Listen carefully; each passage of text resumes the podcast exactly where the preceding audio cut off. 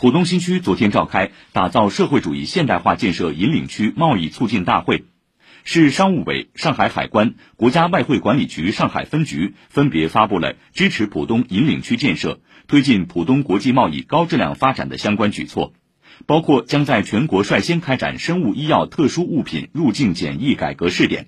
集成电路企业真空包装协同查验试点、生物医药研发用物品进口试点等一批制度创新举措。其中，首批生物医药研发用物品进口白名单已于近日公布。